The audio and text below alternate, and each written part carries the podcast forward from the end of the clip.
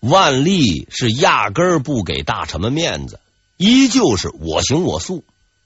大臣们一看，既然不给脸面，那那咱就有撕破脸的说法。大臣们急了。万历十七年十二月，明代不应该说是中国历史上胆儿最大、底气最足的奏书问世了。其作者是大理寺官员骆虞仁。骆虞人字绍京，陕西泾阳人。纵观明清两代，陕西的学子考试不大行，但人都比较实在，既不慷慨激昂，也不啰啰嗦嗦，说一句是一句，天王老子也敢顶。比如后世的大贪污犯和珅，他最得意的时候，上有皇帝撑腰，下有大臣抬轿，什么纪晓岚、刘墉，全都服服帖帖、老老实实的靠边站。所谓智斗之类，大都是后人胡编的，那可谓是一呼百应。而唯一不应的，就是来自陕西的王杰。每次和珅说话，文武百官都夸他，王杰偏偏要顶两句，足足恶心了和珅十几年，又抓不到他的把柄，也只能是厌之而不能去。这个骆虞仁就属于这一类人，想什么就说什么，从不怕得罪人，而且他的这个习惯还是有家族传统的。骆虞仁的父亲叫做骆尊，当年曾经是高拱的学生，干过吏科都给事中。冯保得势的时候骂过冯保，张居正得势的时候骂过谭伦，张居正的亲信。为人是一向高傲，平生只佩服一人，名叫海瑞。有这么个父亲，骆虞仁自然不是孬种。加上他家世代为官，却世代不捞钱，穷日子过惯了，光脚的不怕穿鞋的，不怕发工资，不怕降职，看不惯皇帝了就要骂，当即是一挥而就，写下奇文一篇。后世俗称为《酒色财气书》。这篇文章主旨明确，开篇就点明了中心思想，是这么写的：“陛下之恙，病在酒色财气者也。夫纵酒则溃胃，好色则耗精，贪财则乱神，上气则损肝。”这段话用咱们今天的话来讲啊，就是说，皇上，你呀确实有病。你是什么病呢？你喜欢喝酒，喜欢玩女人，喜欢捞钱，还喜欢动怒耍威风，酒色财气样样俱全，自然你就病了。以上这些是全文的论点，接下来的篇幅是论据。描述了万历同志在喝酒玩女人方面的具体表现，逐一论证以上四点的真实性和可靠性。哎，比较长，在这儿咱们就不列举了。纵观此文，下笔之狠，骂法之全，真可谓是鬼哭狼嚎。就骂人的狠度和深度而言，骆虞人已经全面超越了海瑞前辈。骆尊同志，如果要是在天有灵，应该可以瞑目了。更缺德的是，骆虞人的这封奏书是农历十二月底送上去的，搞得万历自从收到了这封奏书，就开始骂，不停的骂，没日没夜的骂，骂的新年都没过好。骂过后，就该办人了。万历十八年正月初一。按照规矩，内阁首辅应该去宫里拜年，当然也不是真拜，到宫门口鞠个躬就算数。但这一次，申时行鞠完躬，刚准备走人，就被太监给叫住了。这个时候，骆虞人的奏书已经传遍内外，申先生自然知道是怎么回事，不用言语就进了宫，看到了气急败坏的皇帝。双方展开了一次别开生面的对话。以下的言语皆出自申时行的原始记录。万历说：“先生看过奏本，就是指落于人的那份。说朕酒色财气，是为朕评一评。”这申时行还没说话，就被打断了。他说：“朕好酒，谁人不饮酒？又说朕好色，偏宠贵妃郑氏，哎，就是著名的郑贵妃。朕只因郑氏勤劳，何曾有偏？”万历喘了口气儿，接着说：“他说朕贪财。”朕为天子，富有四海之内，普天之下莫非王土，天下之财皆朕之财。又说朕上气，勇就是气，朕岂不知人孰无气？这口气儿出完了，最后得出结论：先生将这奏本去票拟重处。申时行到这个时候才搭上话。呃，此无知小臣误听道路之言。刚说到这个地方，又被打断了。万历大喝了一声：“他就是想沽名钓誉！”申时行傻眼了。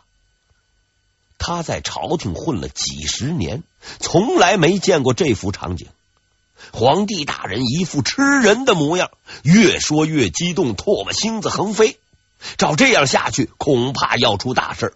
于是他闭上了嘴，开始紧张的思索对策。既不能让皇帝干掉落于人，也不能不让皇帝出气。琢磨了片刻，悉尼和好了。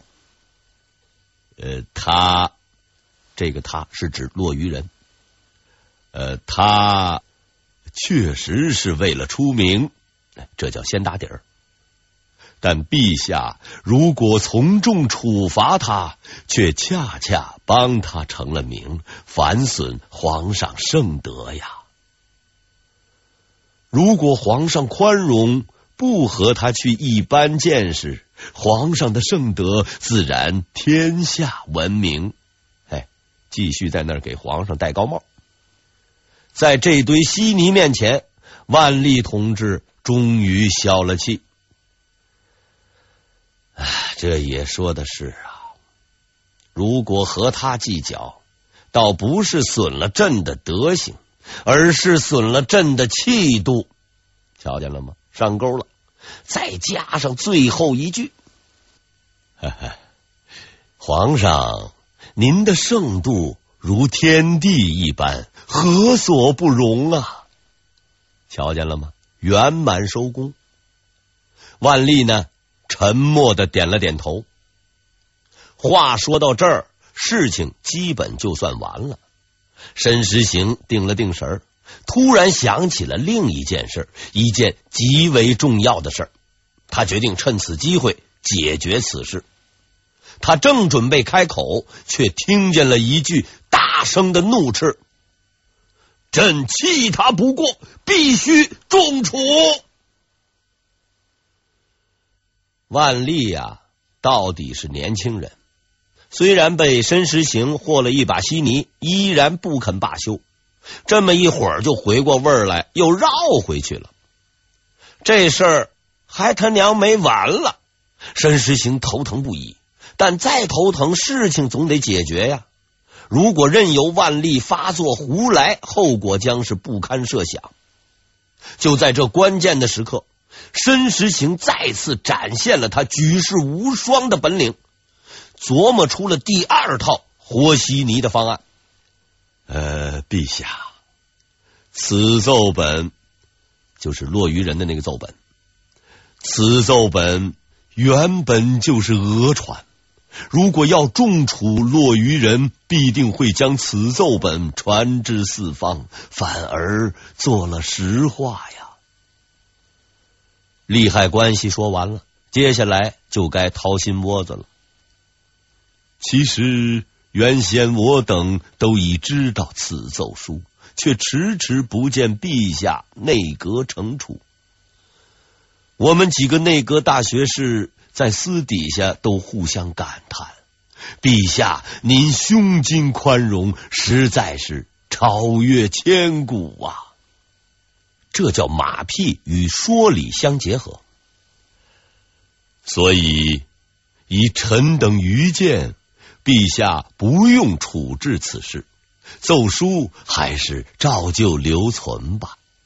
如此，陛下之宽容，必定能留存史书，传之后世，千秋万代都称颂陛下是尧舜之君，是大大的好事啊！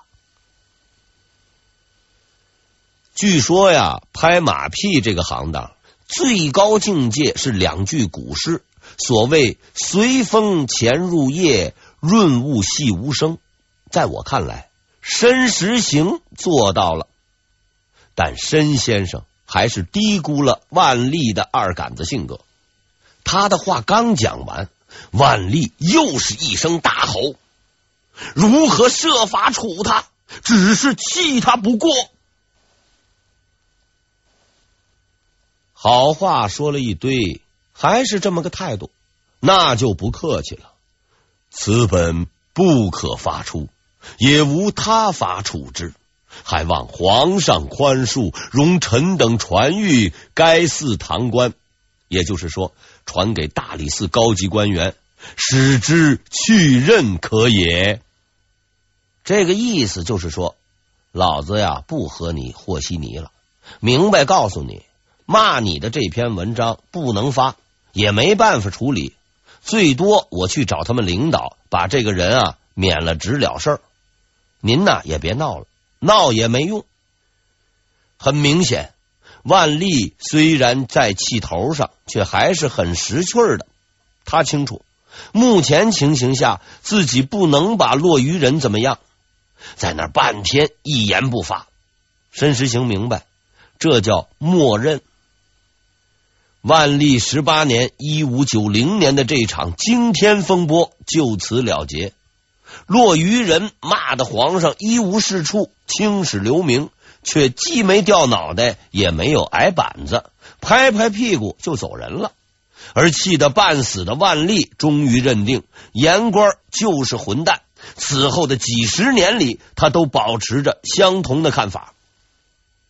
最大的赢家。无疑是申时行，他保护了卢鸿春，保护了落于人，安抚了言官大臣，也没有得罪皇帝，使两次危机成功化解，无愧为和稀泥的绝顶高手。自万历十一年（一五八三年）执政以来，申时行经历了无数的考验，无论是上司还是同僚，他都应对自如。七年间，上哄皇帝，下服大臣，即使有个把不识趣、不配合的，也能够被他轻轻松松的解决掉，混的可谓是如鱼得水。然而，正是这一天，万历十八年正月初一，在解决完最为棘手的落鱼人问题以后，他的好运将彻底结束，因为接下来。他说了这么一句话：“陛下，臣还有一事奏请。虽然落于人的事十分难办，但和申时行即将提出的这件事相比，只能说是微不足道。他所讲的事情影响了无数人的一生，以及大明王朝的国运。而这件事在历史上有个专用名词。”争国本，在张居正管事的前十年，万历既不能执政，也不能管事，甚至喝酒胡闹都不行。但他还有一项基本的权利，娶老婆。万历六年（一五七八年），经李太后挑选，张居正认可，十四岁的万历娶了老婆，并册立为皇后。不过，对万历而言，这不是个太愉快的事情，因为这个老婆是指认的，什么激情邂逅、自由恋爱都谈不上。某月某天，突然拉来一女的，无需吃饭、看电影、泡吧或者是谈恋爱，就开始办手续了。经过无数道繁琐程序仪式，然后正式宣告：从今以后，她就是你的老婆了。包办婚姻，纯粹的包办婚姻。虽然是凑合婚姻，但万历的运气还不错，因为他的这个老婆相当凑合。万历皇后王氏，浙江人，属传统贤妻型，而且为人乖巧，自我定位明确，善于关键时刻抓关键人。进了宫后，皇帝都没怎么搭理。先是一心一意的服侍皇帝他妈，早请示晚汇报，把老太太给伺候好了，婆媳问题也就解决了。此外呢，他还是皇帝的办公室主任。由于后来万历不上朝，喜欢在家里办公，公文经常堆得到处都是，他呢都会不动声色的加以整理。一旦万历找不着了，他能够立即说出公文放在哪儿。放在何处，由何人何时送上来的？在生活上，他对皇帝大人也是关怀备至，是优秀的秘书老婆两用型人才。这是一个似乎无可挑剔的老婆，除了一个方面，他生不出儿子。古人有云：“不孝有三，无后为大。”虽说家里有一堆儿子。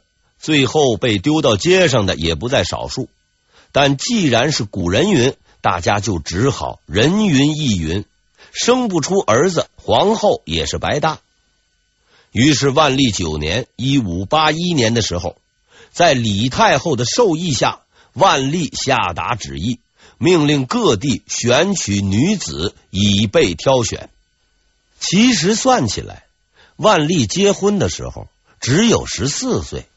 到万历九年（一五八一年）的时候，也才十七岁，还是个未成年人，连枪毙都没有资格，就逼着要儿子，这似乎有点不地道。但这是一般人的观念，皇帝不是一般人，观念自然也要超前。生儿子似乎也得比一般人急。旨意传下去了，被张居正给挡了回来，并且表示此令。绝不可行！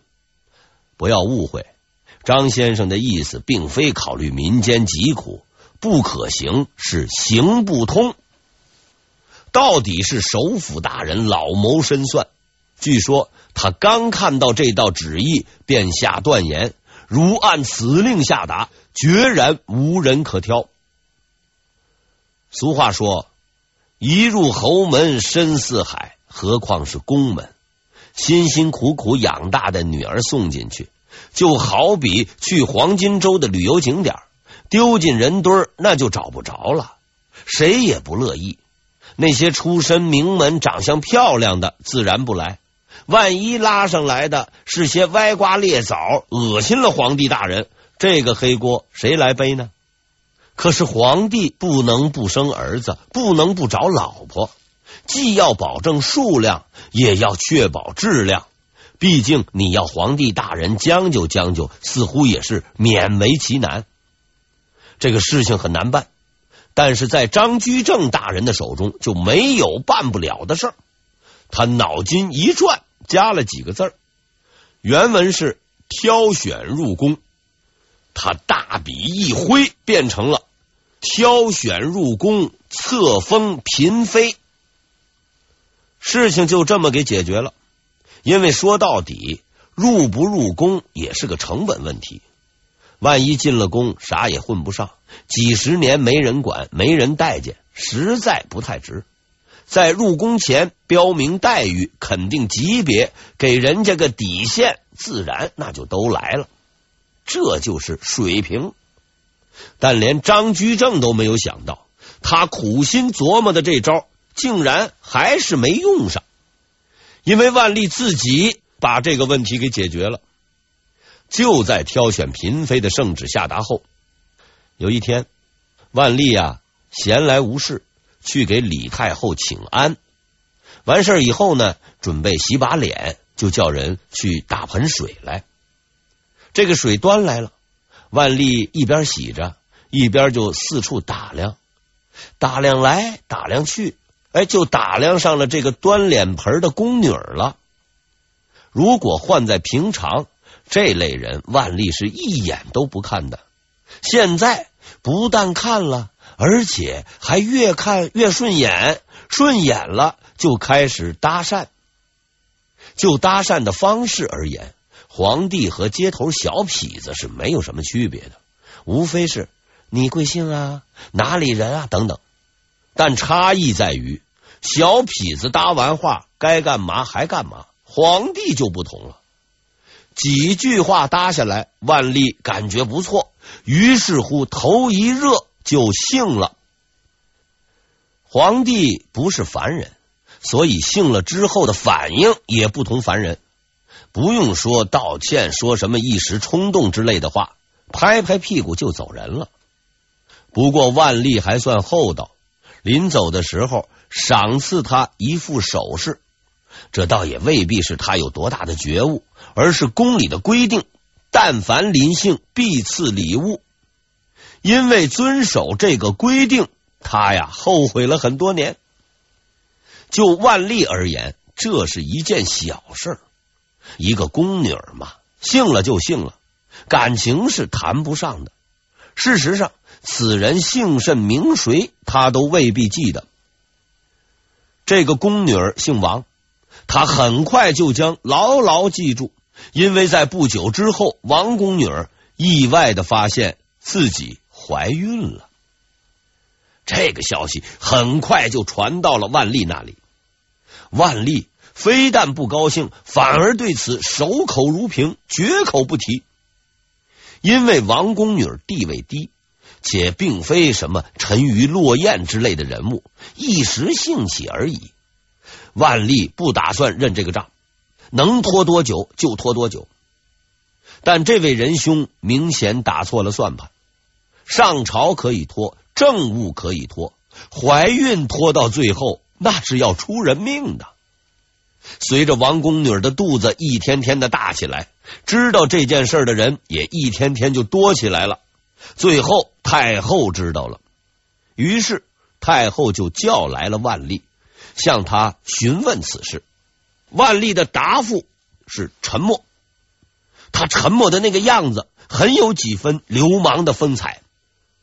然而李太后对付此类人物，一向颇有心得。当年如高拱、张居正之类的老手都应付过去了，刚入行的新流氓万历自然不在话下。既然不说话，那就接着问。装哑巴是行不通了。